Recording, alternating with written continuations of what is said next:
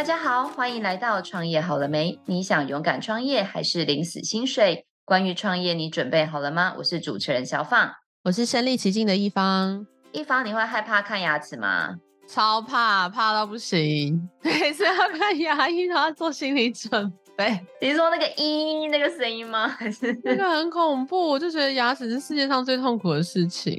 那你上次看牙齿是什么时候？这么怕的话，我不记得哎、欸，我真的忘记了。我好糟糕哦！你记得吗？我是每半年都会乖乖去看牙齿的那个乖宝宝啊！啊，那我也要赶快去看了哎！人家不是说什么牙痛不是病，痛起来要人命，所以我不想要经历那个要人命的过程。还是乖乖去看比较好。对啊，我应该我不知道哎，下下礼拜或者下个月再去看好了。哎、欸，那你想象哦，你看像我们这种自诩为活蹦乱跳、健健康康的孩子，可以自己选择要去看不去看，什么时候去看，去哪里看。但是你想啊，如果他是这种卧病在床或者是不方便的人，要怎么看医生啊？怎么看牙医？对啊，很难想象，因为他也没有办法移动到牙医诊所看。那是只能请牙医来家里看了吧？好像是，就是我有听说，你在玩念书吗？有位学长就在就是发志业，就是说 他要做一个不赚钱的生意，我乱讲，不知道说不定人家赚很多钱，就是要带着牙医去服务这一群就是不方便出来看牙医的人，很伟大哎、因为牙医感觉起来都非常的忙碌，他有这样子的一份专职工作是要跑来跑去，感觉就非常辛苦。对啊，我们赶快听听今天的大来宾怎么说。我们来欢迎我们牙医通牙医到府服务平台的执行长兼创办人曾伟志，欢迎。Hello，大家好。亲爱的 Albert 学长，想要问一下，到底牙医到府服务是在做什么？因为就像我们刚刚说的，像我觉得台湾医药很发达嘛，我们家住的小区就大概有二十家牙医诊所，真的不夸张，超级多的，就是每一个路口都有一家牙医。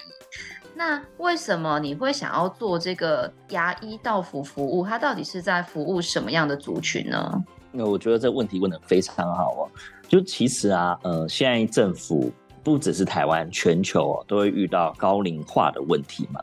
啊，那高龄化的问题其实导致很多长者是不方便出门就医的。啊，其实也不见得长者啦，像坐轮椅的年轻人呐、啊，或者发展迟缓、自闭症的小朋友，或者说以前我们听过什么玻璃娃娃，就是肌肉萎缩症，这些人其实他们是不方便出门就医的。现在台湾就长照二点零，然后有医生。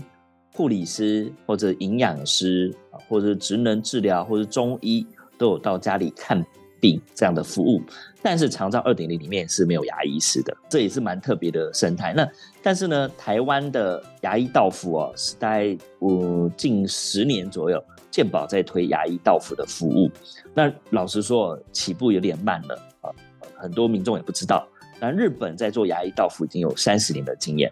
啊。那老实说，就是。呃，我们的股东有牙医师，那我以前有做过居家医疗跟长照的工作，那他们就邀请我一起开这间公司，专门就是把牙医师送到民众家里，帮不便出门就医的民众去帮他看牙齿。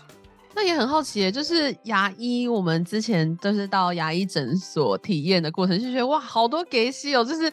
灯啊，然后还要躺啊，然后那椅子，然后又各种牙医工具，所以是全部都要搬过去吗？还是是怎么样进行？其实大家都会有迷思啊，就哇，那我整台器械还是整个诊疗也都要搬过去吗？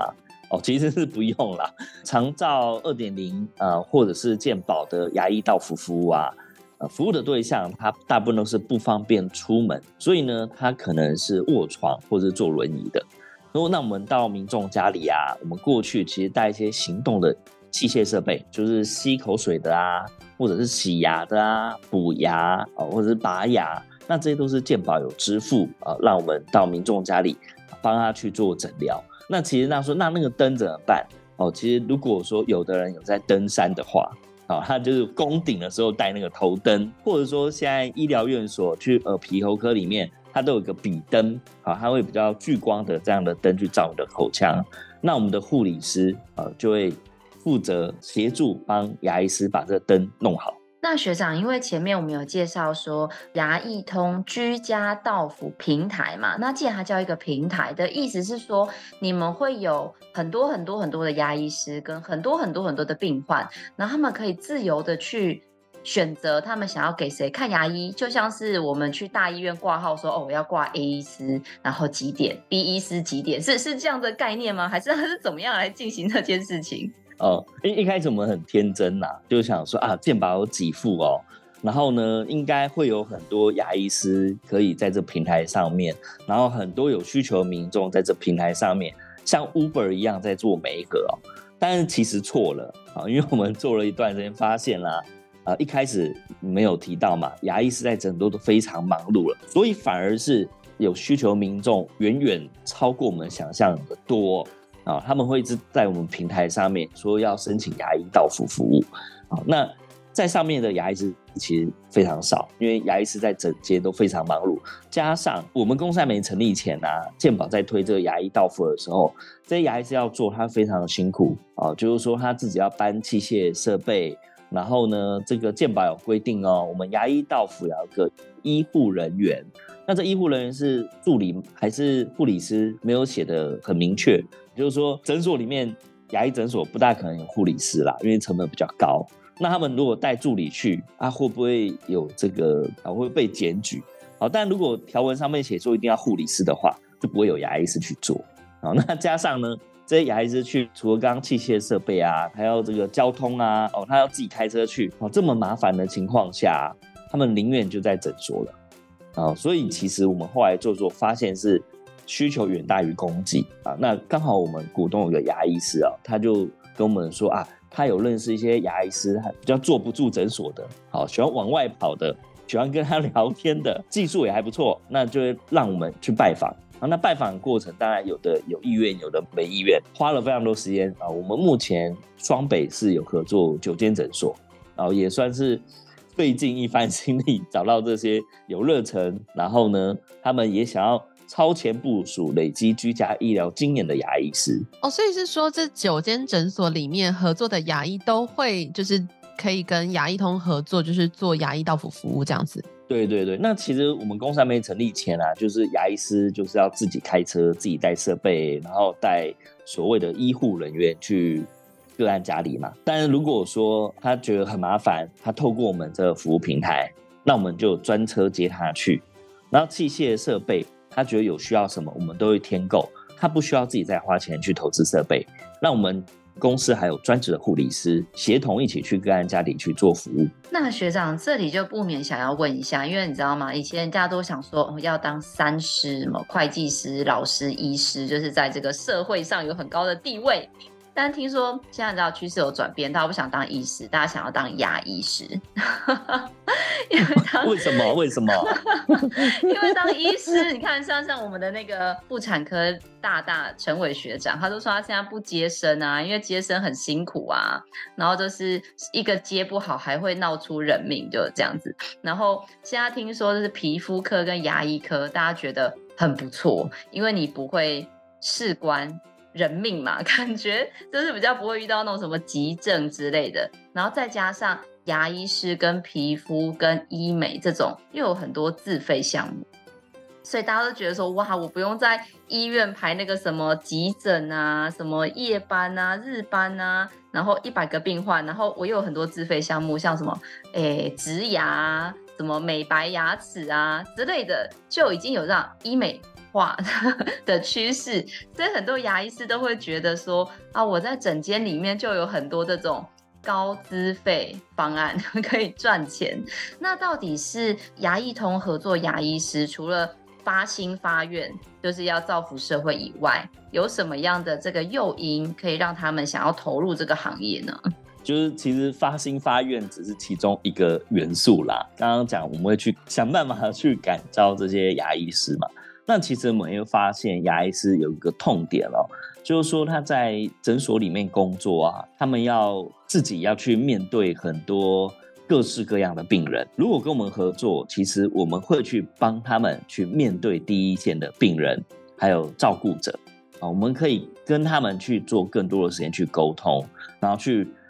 了解说他们的需求是什么，有一些能做，有些不能做，我们第一时间就会帮他安排好，或者去沟通好。好，所以牙医师他其实就不用这么辛苦，他只要去那里做诊疗。那我们旁边还有护理师，还有个案管理师，会协助帮他去做沟通协调的事情。他发挥他的专业就好了。第二点，其实我们呃目前蛮多合作的牙医师啊，他都会想说啊，我现在如果自己开一个诊所，他还要管诊所的助理啊，还要管诊所的受雇牙医师，然后呢，还有大部分店面都在一楼嘛，啊，那这个固定的。费用都非常高，甚至什么水电的问题啊，这个灯泡坏了啊，好，很多他都要去管这些事情。但他如果他不经营诊所了，他加入我们的服务平台啊，他其实就是 freelancer，我们就开车载他到处去做服务，他就不用再去管诊所这些很多琐碎的事情。那对他来说，一个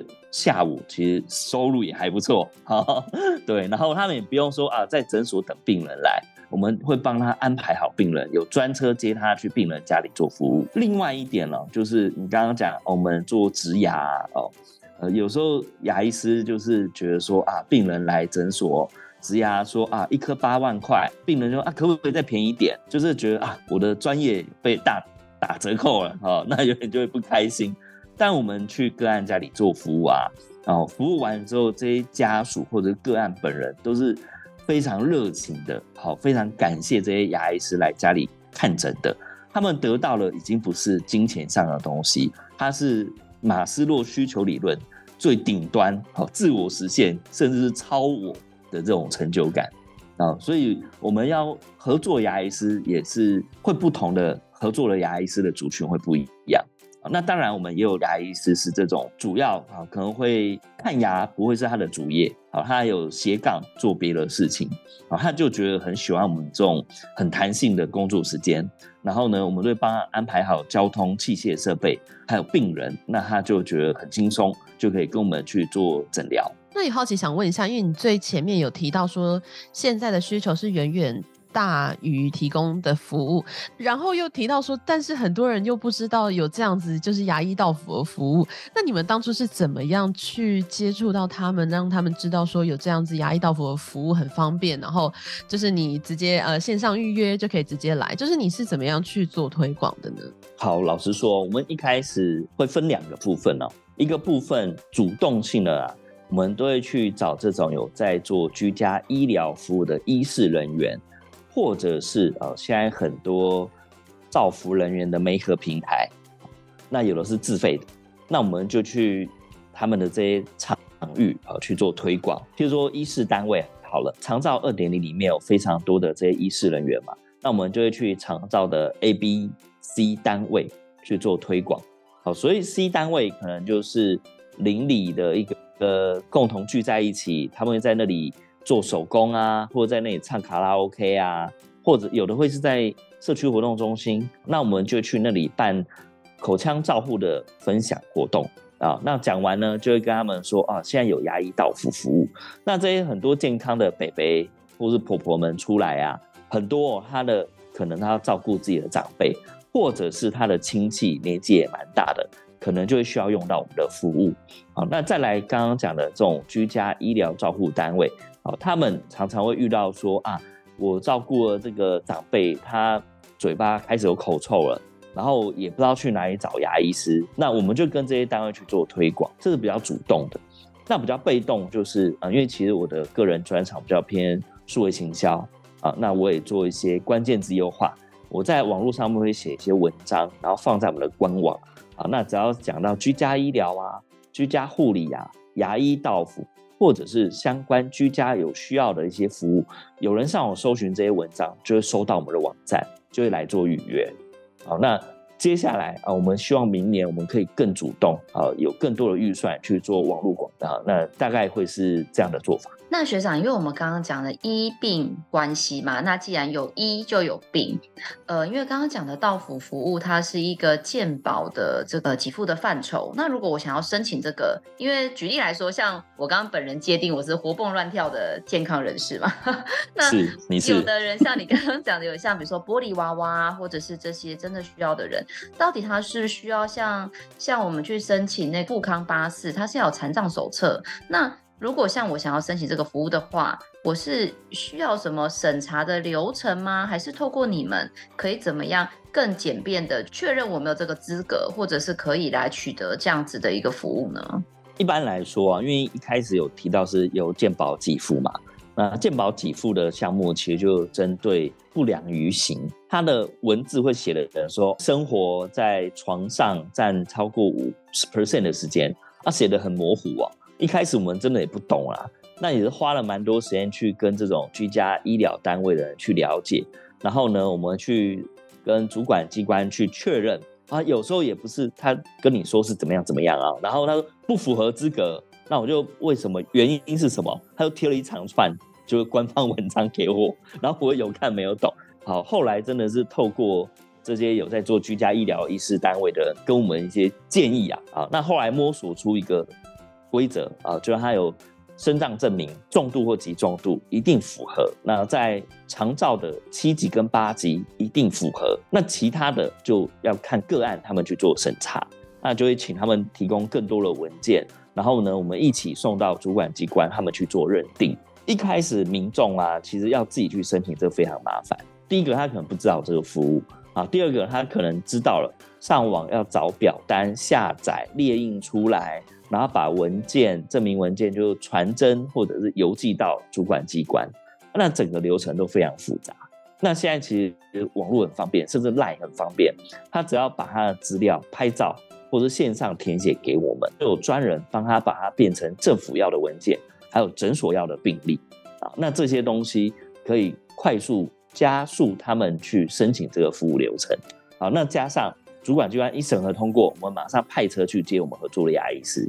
好，所以整个流程会比他们自己去申请会快了非常多的时间。那学长就是刚刚讲完的医，又讲了病，那要不要聊聊你自己啊？就我所知，你好像不是牙医师。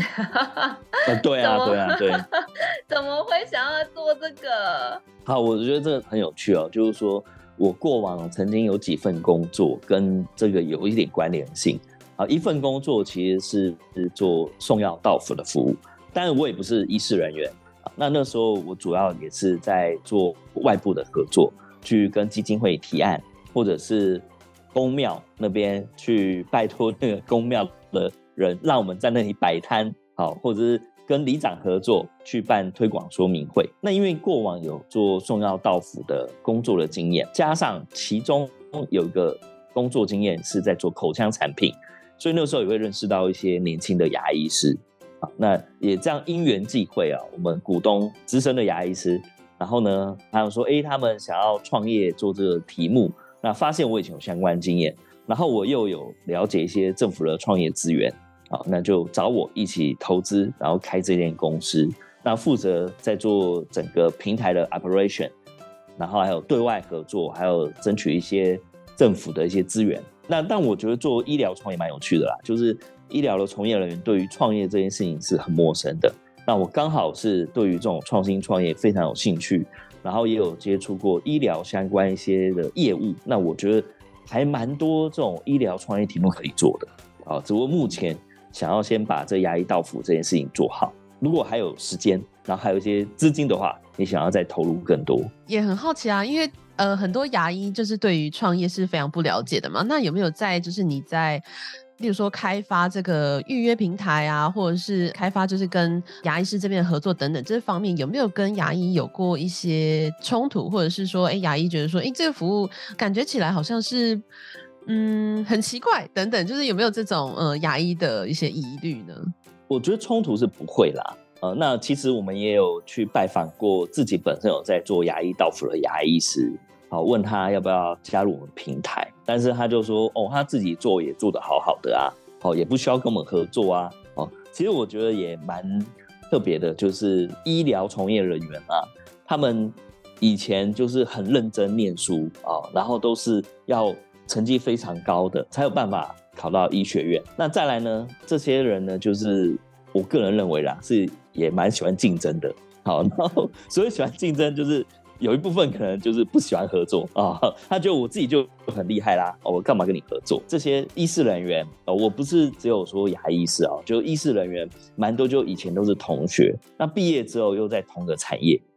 然后呢又开始有点竞争的感觉，好，所以他们自己跟同才之间其实是有一点点竞争，然后又好像想要合作。但是又很难合作这样的状况，刚好透过我们这平台啊，他们不用跟牙医师合作，我们就是这个平台，可以让他来我们这平台。那我们呢去做居家的个案的这些状况，我们都会整理成病历，还有一些文件。啊，有需要的时候，我们变成一个这个服务平台，可以让这些牙医师了解说这样的个案你可以怎么处理。啊，我们有点像是中间的润滑剂啊，可以一起针对不同的个案去讨论自己。的这个观点，还有怎么样治疗的计划会是什么啊？所以变成我们是来协助牙医到府这个平台上面的牙医师有更多合作的机会。好，那当然也是蛮多牙医师觉得说啊，我在诊所就够忙了啊，我干嘛出去啊？特别是夏天的时候啊，有时候下午就是汗流浃背啊，哦，或者是说又午后雷阵雨啊。老实说，是真的还蛮辛苦的啊。但是有些牙医师在这个里面会甘之如饴，好，就是他觉得可以去到民众家中，哦，然后关心他们，聊聊家常的琐事，啊，甚至有的牙医师都会说啊，你这个房子买多久了啊？你当初买多少钱？哦，那现在涨多少了啊？好，这个生活机能怎么样啊？他也是有点喜欢看房子的这种牙医师，好，也有些蛮有趣的这样的经验。那学长就是你知道吗？我私心想要问一个小问题，因为我知道，就是我认识你的时候，我知道你是大顾问，就是因为 我自己也会去申请一些政府的计划嘛，然后就会常常看到说，哦，委员是学长哎，就很厉害这样子，然后在很多的场合也有看到你在教很专业的课，教人家怎么做转型。那因为我自己也是。从有一点政府辅导的背景跳下来自己创业，然后我就发现说，哇塞，教别人创业跟自己创业真的是完全两个 世界。那不知道学长，你就是从当顾问，现在就是受到朋友的邀请，刚刚您有说嘛，然后跳下来做了这个创业之后，有没有什么让你印象深刻的心得或故事可以跟我们分享？嗯，OK。其实这也是很大的身份转换嘛，好，那当然我现在还是有在兼一些政府计划做辅导顾问啊，甚至偶尔也会去一些学校担任创业课程的业师啊，啊，但是真的当创业家之后，我以前是辅导顾问嘛，现在是被辅导的厂商，那我有时候就会申请这些顾问来，我觉得哇，这些顾问有的真的是不了解我们这个产业。啊，然后呢，他讲说啊，要怎么做，要怎么做，但其实有点是隔靴搔痒。他做的，我其实都很多都做过了啊。那另外就是他这个顾问是不是有很认真去了解我们公司在做什么？不然他有时候提的建议其实都没有太大的帮助，我觉得会非常可惜啊。那我就会想到我之前当顾问，其实还蛮认真的，我都会事先看这间公司的网络上面的资讯。还有看看同业有没有在做类似的事情啊，然后在帮他做财务上面的规划的时候，不管是贷款或者是补助，或者是募资，或者是行销这部分，我会给他蛮多具体的建议跟做法，甚至长期的规划可以怎么做，我都会跟他去说啊。那但是现在自己当创业的时候，要找到呃适合的顾问，我觉得非常难，因为毕竟我现在做的东西不像一般在做餐饮业。或者零售批发业，或者是电商啊，我们是做没有人在做的事情。另外呢，就是台湾在做创业，大概有两三个产业是最难的啊，一个就是金融创业啊，金融创业因为法规限制非常多。第二个其实就是医疗创业，医疗创业因为又关于健康还有生命，所以医疗创业的法规也是非常严格的。那我们现在做的有点偏医疗。结合平台真的是蛮难找到适合的顾问，呃，有时候去申请一些政府专案，那当然有的顾问是非常专业啦，好，那我有时候会循循善诱他，好，就是说，哎、欸，那这个部分，呃，你有没有多了解一下？哦？或者是我有时候我会分享我们这个产业的 insight 给他知道，好，他如果未来又接触到同样的类型的公司，他比较知道怎么去 coach 这些团队。那有没有在跟牙医或者是跟呃客户上面，就是有特别印象深刻或者有趣的故事可以跟我们分享吗？这我觉得这蛮有趣的一个故事，特别想跟大家分享哦。就我不知道大家小时候住的家里的状况是怎么样啊？我小时候其实是有住在亲戚家，然后亲戚是公寓五楼。啊，然后我们都是爬楼梯上去嘛。那有时候啊，就是可能出门忘了带钥匙，我们就按门铃嘛。啊，那家里的人甚至说啊，我们楼下那个门铃会响，但是没办法开门。好，他就会从楼上丢钥匙下来给我们。今年初啦，就有一个个案，他住在板桥，哦，然后也是在公寓五楼。啊，我们就去他们家楼下的时候啊，他连按电铃都没办法按，因为那个电铃都坏掉。然后我们就打电话。然后打电话呢，上面的人就说：“哎，等我一下哦。”然后呢，就发现上面那个窗户打开，然后说：“哎，那个你们站远一点。”他就包了一包钥匙从上面丢下来。那丢下来很特别是什么？我们护理师就直接用手把那个钥匙整个抓住，你知道吗？我就觉得哇，他应该是被这个。耽误的棒球选手吧，我觉得这个经验是一般在医疗院所或者说我们的生活中是不会接触到的经验，好，就会让我想到小时候我以前住在公寓四楼，然后是别人丢钥匙给我的那样的场景哦。那另外这个个案很特别，就是呃我们去他们家，呃主要是他爸爸他的假牙有一点坏掉啊，那我们去那里就帮他做假牙的调整还有修复。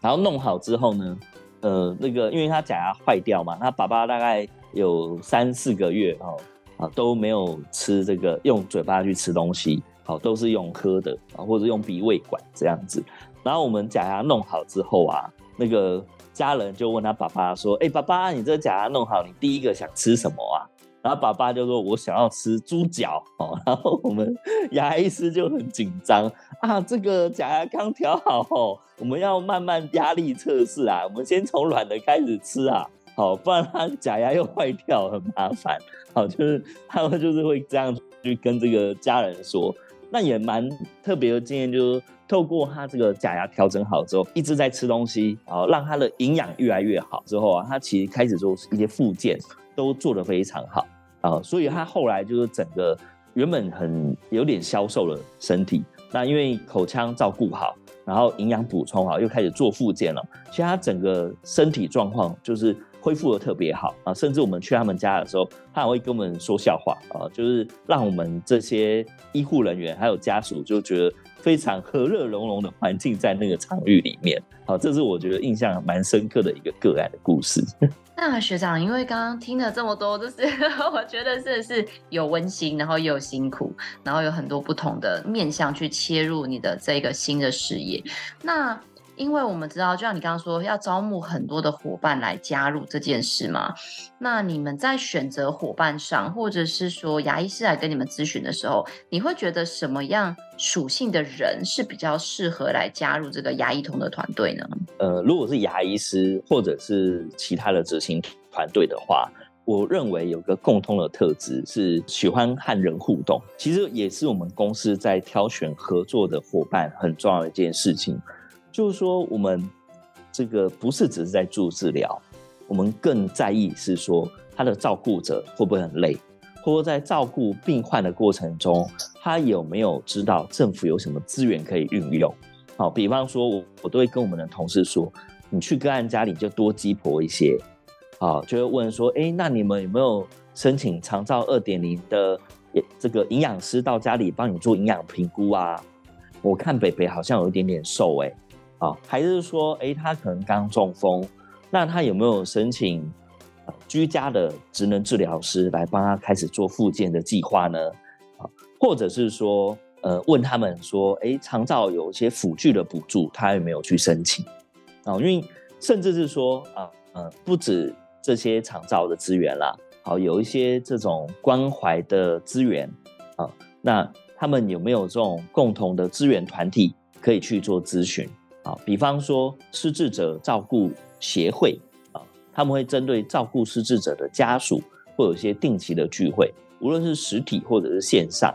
那他们跟大家说啊，失智者照顾要注意什么事情啊，那因为现在这种网络资讯都非常发达，但是这些照顾者常常在照顾长辈啦，他可能发生这件事情之后才意识到要去找这样的资源，他不见得知道怎么找啊。那我们就会多鸡婆一些，跟他们说啊，哪里有什么资源？啊，甚至说我们回来之后，我们会把这个资讯找好，然后透过 LINE 传给他。好，不管是网站或者是文章啊，或者是影音内容，都可以让他去看。啊，让他知道说啊，你不是很孤单一个人在照顾家里的。啊，我们会更多这种关怀的元素啊，那在我们的服务上面。哦，不是只是照顾口腔而已，我们希望是更多的温度，还有更多的医病关系是更好的状况啊，所以我们。找进来的同事都是稍微比较鸡婆，然后呢，再来是人格特质会稍微比较外向，哦，又喜欢跟人家互动啊，聊聊天啊，关心他们家里的生活是怎么样的啊，好，这样其实可以让医病关系更好。那当然，我们的有的牙医师啊，他就是很专业，会很专注在治疗，好，那他有时候就会稍微忘记关心照顾者的心情，那这个时候我们的护理师或个案管理师就要赶快把它补上。好，去多跟家属聊聊。好，在照顾上面有有没有遇到什么问题啊？那我们牙医师这次做的这件事情，有什么地方你不清楚的？要不要再多我们的牙医师？好，就是变成三个人一组的团队，啊，可以让这个不管是治疗的专业度，或者在服务上面的品质，都可以拉得非常高。那也好奇想问，就是在您的观察，在医病关系或者是在牙医这方面的服务。呃，有没有你觉得可以改善的地方，或者现在整个大环境当中，应该有一些地方是还没有被解决的问题？你的观察是什么？我们在做牙医到府这件事情啊，老实说，三人一组是还蛮耗费成本的。像我们之前也有跟诊所的牙医师去啊，诊所牙医师就一个人，然后搭配一个助理，然后一起过去做。但我们不一样啊，我们还有一个护理师，还有一个个案管理师。好，那其实我们有观察到，就是。一般在做居家医疗，好，大部分都觉得成本非常高，好，因为一个牙医师出去，其实比他在诊所赚的钱是差非常多的，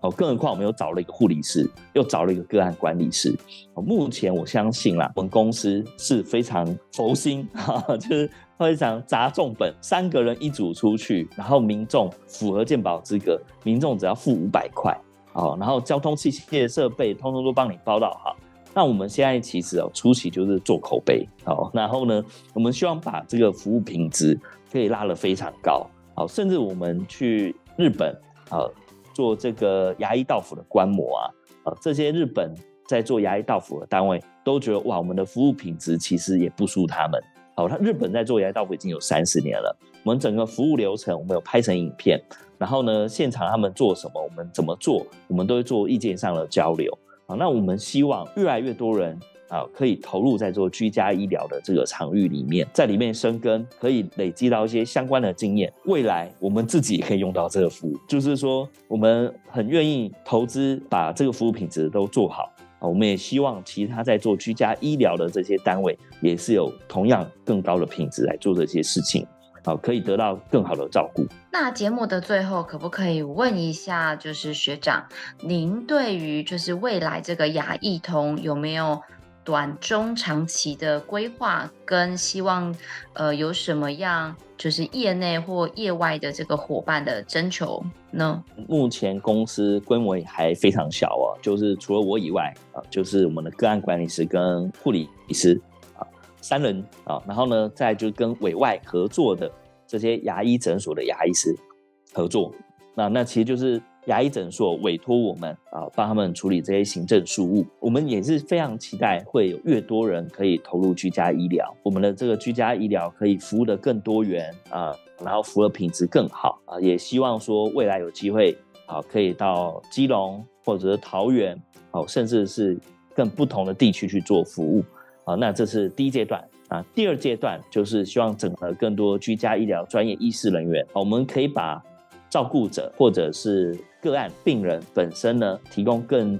多元跨专业领域的照护，让他可以有更好的照顾品质。那希望跟这些不同领域的专业医师人有更多的交流还有合作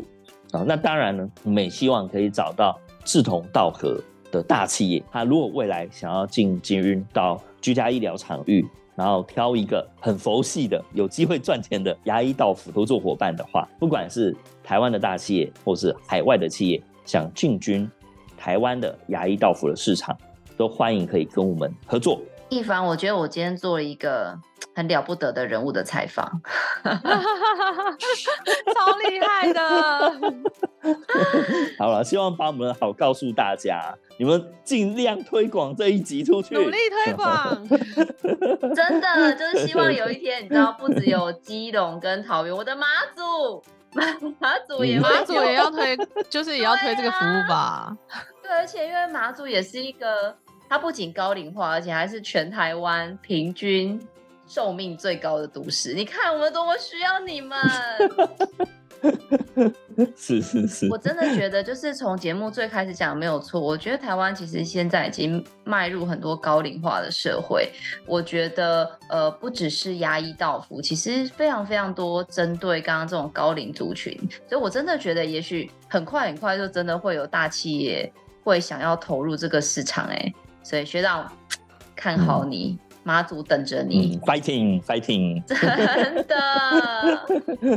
好哦。是，今天真的非常非常感谢这个牙医通的创办人兼执行长曾伟志执行长来到现场，跟我们分享了很多他在个人的这个职涯的转换。然后呢，还有这个牙医童的创办也好，或者它中间经过很多法规的研究、医病关系的美和，还有很多感人的故事。那我们也希望能够透过这一集的节目，让更多人知道牙医童在做的事情是非常有意义的。那如果你也想要投入这个市场，不管你是牙医师，或者是你有需求这个牙医通的服务，虽然说他们现在只有这个双北，但如果你有需要的话，我们也会把这个牙医通相关的联系资讯放在下方资讯栏。那如果你当然是这个梦幻的合作伙伴，你想要跟牙医通进行更进一步的合作，是这个佛心的大企业，我们也可以亲身为你引荐这个曾执行长，相信你们也会有一个很好的一个合作的一个契机。